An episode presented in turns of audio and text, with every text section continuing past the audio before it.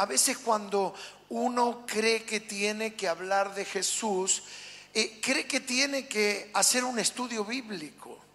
Y en realidad siempre yo digo que lo que sale de acá llega acá, pero lo que sale de acá del corazón llega al corazón. Y realmente cuánto impacta cuando alguien dice, no, y yo salí de los ataques de pánico, yo estaba en la calle, me dio paz, me devolvió a mis hijos. Bueno, eso es algo maravilloso. Miren en Éxodo capítulo 40, nos cuenta la Biblia, Dios le habla a Moisés y le va a decir, luego Jehová habló a Moisés diciendo, en el primer día del mes primero harás levantar el tabernáculo, el tabernáculo de reunión, y pondrás en él el arca, presten atención, del testimonio y la cubrirás con el velo. El pueblo de Israel estaba en el desierto. ¿Dónde estaba? Habían salido de Egipto Dios los sacó con mano poderosa, cruzaron el mar, el mar se abre y Dios le va a decir a Moisés que levante una gran tienda, una gran carpa que se va a llamar tabernáculo. ¿Cómo se va a llamar esa gran tienda? Tabernáculo una gran tienda carpa en el desierto y dentro se iba a oficiar la devoción. Y en el lugar más privado, que es llamado el lugar santísimo, ahí van a colocar un arca. ¿Qué era el arca? El arca era parte del mobiliario que estaba en el tabernáculo en la tienda. Luego esta misma arca va a estar ya no en una tienda, sino en el templo en Jerusalén. Pero el arca era básicamente como un arcón, como un baúl de madera revestido por afuera con oro. Y adentro había tres elementos. Había un ejemplar del maná, ese pan que descendía del cielo.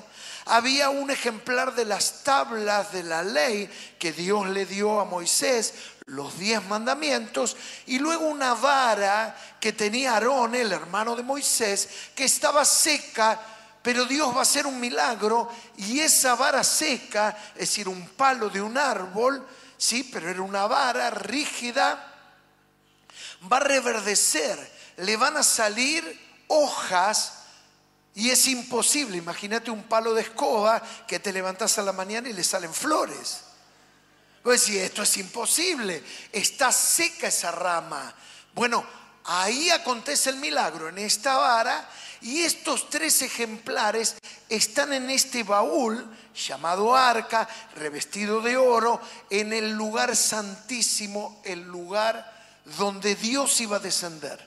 Y el arca es llamada el arca de, del pacto o como leímos, el arca del testimonio. ¿Cómo es llamada? Ahí lo tenemos. El arca del testimonio. Y entonces cuando yo lo leí lo subrayé. ¿Por qué del testimonio? Porque había tres elementos dentro del arca que estaban dando testimonio que Dios era real. Es lo que acabamos de escuchar. A mí me sacó de la depresión, me dio paz, me devolvió a mis hijos, cambió mi historia, cambió mi vida. Esos testimonios en algún lugar nosotros los tenemos que tener guardados. Porque donde está, oigan esto, donde está el testimonio está Dios. Porque lo que uno puede refutar son ideas. Es decir, uno puede esgrimir ideas sobre la fe. Y alguien puede venir con otro tipo de fe en Buda y se inicia una discusión. Y en realidad es una idea contra otra idea, pero muy distintos son las experiencias de vida. Y cuando alguien dice, yo vivía de esta manera y de esta manera, y Dios me tocó y me cambió, ¿Quién puede rebatir eso? Es mi vida, es mi experiencia. Yo lo viví. Decime lo que me quieras decir, pero nada va a poder contradecir que un día Dios vino a mi vida, estaba perdido y Él me ha rescatado. Ese es el testimonio. Y donde hay un testimonio vívido, viviente, ahí está Dios. Porque donde está Dios hay testimonio. Donde está Dios, ¿qué hay? Testimonio. Donde no está Dios no hay testimonio. Lo único que queda es religión. Y de eso debes de cuidar tu vida espiritual. Que todos los días haya un nuevo testimonio. Amén. Porque si todos los días yo cuento un testimonio, lo que estoy afirmando y diciendo que es que Dios está conmigo. Entonces los israelitas, Moisés, por indicación de Dios, construye el arca, el arca del testimonio, y la tienen que llevar en todo momento y en todo tiempo. Y Dios dice, donde esté el arca del testimonio, yo voy a estar en ese lugar. Amén. Yo le puse por título a esta charla el testimonio de Dios. ¿Cuál es el título de esta charla? Miren, ahí lo tenemos en la imagen, ven los sacerdotes, están llevando eso que si no sabemos qué diríamos que es, un baúl, un arcón, bueno, era de madera y dentro estaban estos tres elementos que yo te decía.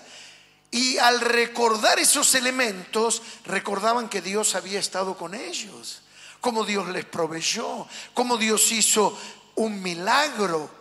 Es decir, el testimonio debe de ser nuestro eje central. Y digamos algunas cosas, te comparto, que el Señor me decía. En primer lugar, el testimonio activa a Dios en medio de su pueblo. El testimonio activa a Dios. Yo no sé qué te pasó a vos, pero como te decía, a mí me encanta escuchar testimonios y no tenemos todo el tiempo. Si no me hubiera encantado seguir escuchándolos a ustedes, pero no solo en una palabra, con mucho detalle. Por eso vamos a tener tres días antes de fin de año que le llamamos noches de agradecimiento. ¿Cuántos tienen algo para agradecer a Dios?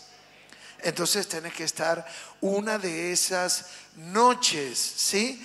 Esto va a ser el 27, 28 y 29 de diciembre, miércoles, jueves y viernes. Y van a ser tres noches para venir a decir, Dios hizo esto, Dios hizo esto. Porque ustedes saben que todos nosotros, sin excepción, somos muy buenos para pedir. ¿Cuántos son muy buenos para pedir? Ese pedir del griego se llama mangar. ¿Cuántos son buenos para mangar? Ahora, pero es tan importante ser buenos para agradecer. Diez leprosos fueron sanos, pero solamente uno regresó a agradecer. Qué increíble, ¿no? Y uno se olvida, y se olvida de lo que Dios hizo y de cómo Él me tocó. Entonces, antes que termine el año, necesitamos terminar con el gustito en la boca que Dios ha sido bueno. Hay mucho que necesitamos. Hay mucho que tiene que ser cambiado, pero es tan importante recordar que hasta aquí Dios fue bueno y si fue bueno lo va a seguir siendo, no me va a abandonar y yo voy a ver su mano de poder.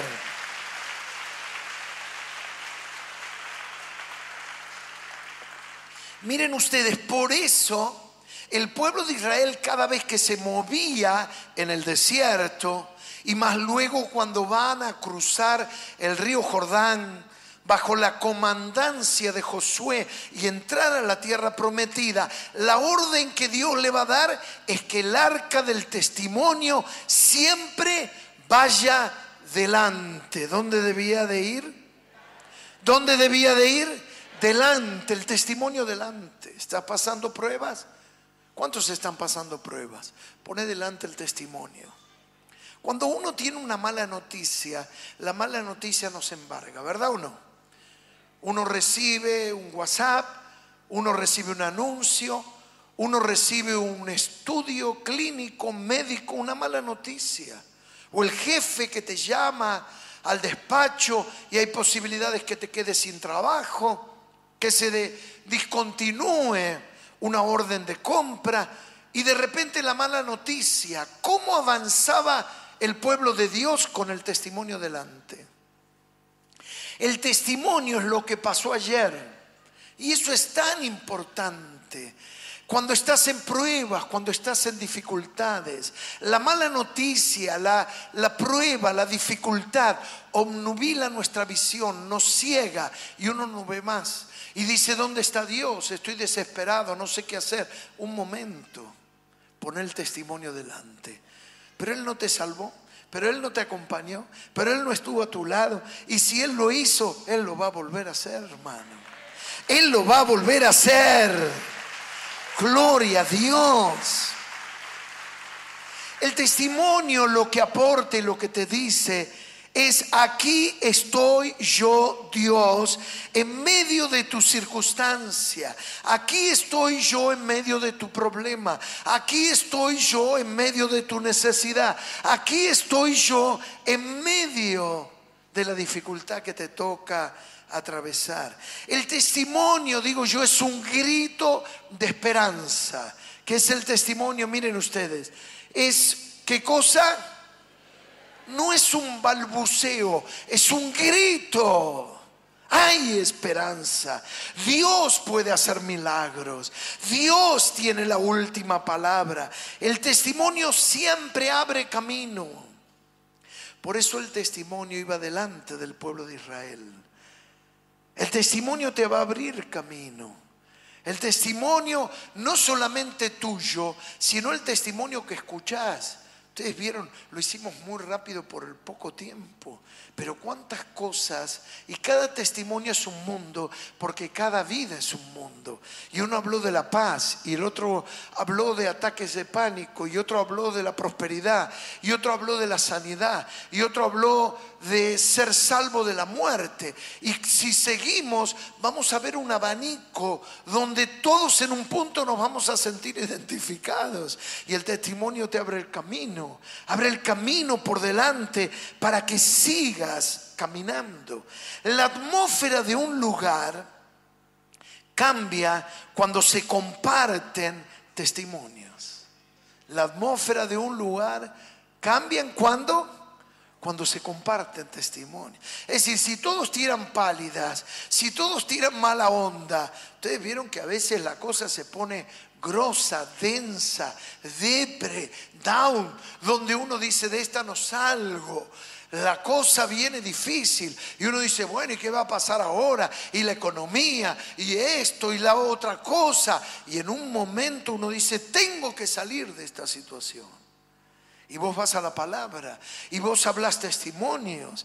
Por eso el trabajo que desarrollamos en las células, que es un grupo pequeño, es un grupo de comunión. Ahí capaz somos 3, 5, 10, 15. Ahí podemos compartir, testimonios. El líder cada semana no debe de olvidarse de preguntar si hay un testimonio, porque el testimonio lo trae a Dios. El testimonio lo invita a Dios. El testimonio lo pone a Dios y cambia la atmósfera. Y cuando alguien dice, Dios estuvo conmigo en esta semana. Y la persona cuenta cómo el Señor lo guardó, lo protegió, lo bendijo, lo prosperó. Cambia la atmósfera. Y ahí se logra un equilibrio, porque por el otro lado uno cuenta preocupaciones y uno dice, no, estoy complicado por acá. Y el otro dice, no, tengo un diagnóstico y un tratamiento. Pero el testimonio tiene que aflorar en el medio. Y entonces cambia la atmósfera. Es decir, una célula cambia su atmósfera cuando hay testimonio. Un matrimonio, una casa, un hogar, cambia la atmósfera cuando hay testimonio. Así pasa con una iglesia. Por eso Pablo en Corintios dice, ¿qué hay entre ustedes cuando se reúnen? Cuenten, cuenten, cuenten. Cuenten cuán grandes cosas el Señor ha hecho en medio. En segundo lugar, el testimonio es la irrupción de lo sobrenatural. El testimonio es la irrupción de lo sobrenatural dos planos, el natural, donde vivimos todos nosotros, seres humanos, ¿cuántos seres humanos hay aquí? A ver, levanten la mano. Hay algunos marcianos, me parece que no levantan la mano. No sé si habrán dejado el plato volador en la puerta. Es decir, todos los seres humanos estamos en este plano y la dimensión de lo natural. Dios está en lo sobrenatural, está por encima de todas las cosas. Cuando lo sobrenatural interviene, irrumpe lo natural, ahí se produce el testimonio. Y uno dice un milagro. Cuando uno busca la definición en el diccionario de milagro, es la interrupción de las momentáneas de las leyes de la naturaleza. Es decir, lo que tiene que pasar de manera irremisible, irremisible significa que es así, no puede ser de otra manera, de repente se interrumpe, se hace un paréntesis, se le pone al YouTube la pausa y se pausa lo que uno dice, me tenía que morir, me tenían que desalojar, tenía que quedar en la calle, no lo iba a poder pagar. Y de repente alguien puso pausa al YouTube, interviene Dios y cuando se reinicia otra vez, sucede lo que nadie esperaba. Y todos quedamos con la boca abierta y decimos, pero ¿cómo sucedió esto? ¿De dónde surgió? ¿Cómo pasó? Los médicos no entienden, vuelven a mandar otro estudio. Los profesionales dicen, esto no se puede creer, nunca lo vimos. Nosotros podemos decir, es la mano de Dios, es el poder de Dios, es el testimonio de Dios. Gloria a Jesús. Es decir, ¿por qué llevaban el arca? Porque mantenían presente al Dios que interviene la fe no niega la realidad, no es una, una fe fanática. ¿Qué es una fe fanática? No, no, no te hagas problema, no te hagas problema. Le remataron la casa. No tengas problema, no, no vayas al médico, el cáncer avanzó. La fe no niega el problema, pero no niega la esperanza que la palabra nos propone de poder confiar en Él, de poder creer en Él, de poder estar expectante en Él. Cuando lo sobrenatural se encuentra con lo natural, se produce el milagro. Cuando lo sobrenatural, ahí lo tenemos, se encuentra con lo natural, se produce qué cosa? El milagro. Eso es un milagro. Es por eso que nuestras oraciones, ¿cómo deben de ser? Señor, lo sobrenatural intervenga en lo natural y yo vea tu mano poderosa. Y en tercer lugar y último, el testimonio me recuerda que Dios lo puede volver a hacer. Si Dios lo hizo una vez, ¿por qué no lo puede volver a hacer? Hebreos 13:8 dice que Cristo es el mismo de ayer, de hoy y por los siglos de los siglos. Lo decimos, Cristo es el mismo de ayer, de hoy y por los siglos de los siglos. Cuando vos y yo leemos el Evangelio, yo te recomiendo, algunos dicen, bueno, ¿y por dónde empiezo a leer? Pastor, recomiéndeme, ¿dónde debería de concentrar mi lectura? En el Evangelio. ¿Por qué en el Evangelio? Porque el Evangelio te muestra a Jesús. Jesús es la perfecta teología. Jesús es la perfecta revelación. Jesús es el Dios hecho carne. Es decir, no hay otra literatura en la Biblia que pueda ser más reveladora que el Evangelio, que nos revela al Hijo de Dios. Y cuando nosotros leemos el Evangelio, no estamos leyendo meramente un libro de historia.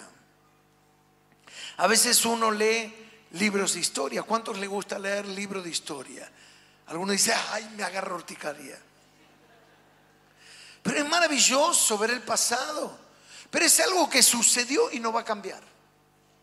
La historia de San Martín, la historia de nuestros próceres, la historia de hombres que afectaron la historia de la humanidad.